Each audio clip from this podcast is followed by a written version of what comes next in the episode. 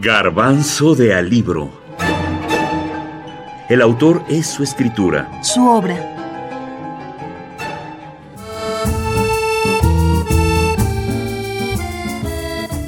Historia de la novela. La novela El gato pardo es uno de los textos literarios más importantes de la novela moderna que dio su origen en la Sicilia del siglo XX. Entre sus páginas se halla una de las frases más brillantes que retratan el nuevo modo de vida político contemporáneo. Si queremos que todo siga como está, es necesario que todo cambie. Perché sei vestito così? Che succede? Un ballo in maschera di mattina? Parto fra poco, zione. Parto fra un'ora. Sono venuto a salutarti. Perché? Dove vai? Non un duello. Sì, un gran duello, zione. Un duello con il re, con Franceschiello.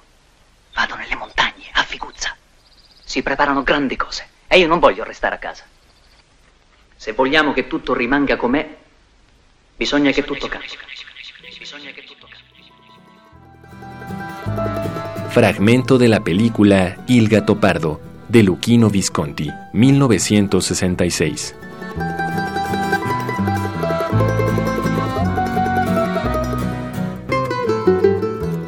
Lampedusa reformula y da cuenta de los profundos cambios políticos de la sociedad siciliana. Esto a partir de una fuerza narrativa y poética inconfundible que en pleno siglo XX nos permite entrar a la casa y vida de un príncipe, Fabrizio Salina.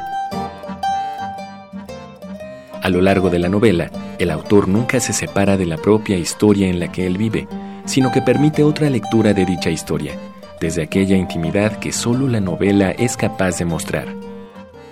Muchas veces eh, entendemos que el protagonista o algún personaje de trascendencia en las obras es la voz del autor y nunca, nunca pasa así. O sea, Cervantes no es exactamente el que utiliza a Don Quijote para que éste hable y diga lo que él piensa. Muchas son las resonancias dentro de la novela, como aquellas que nos retratan a su personaje. El pobre príncipe Fabricio vivía en perpetuo descontento, aun bajo el ceño jupiternio, y se quedaba contemplando la ruina de su propio linaje y patrimonio sin desplegar actividad alguna, e incluso sin el menor deseo de poner remedio a estas cosas. El gato pardo. Fragmento. Giuseppe Tomasi di Lampedusa. Barcelona, España. Anagrama 2019 creo que no debemos confundir como una frase o como una visión del mundo del protagonista, incluso puede ser lo más distante, lo más contrario de lo que tiene en la cabeza un autor o respeta a un autor. Héctor Iván González, crítico literario.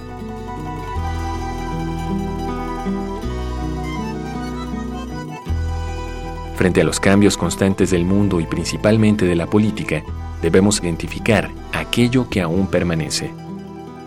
Ahora y en la hora de nuestra muerte. Nunca tinora mortis nos trae. Amén.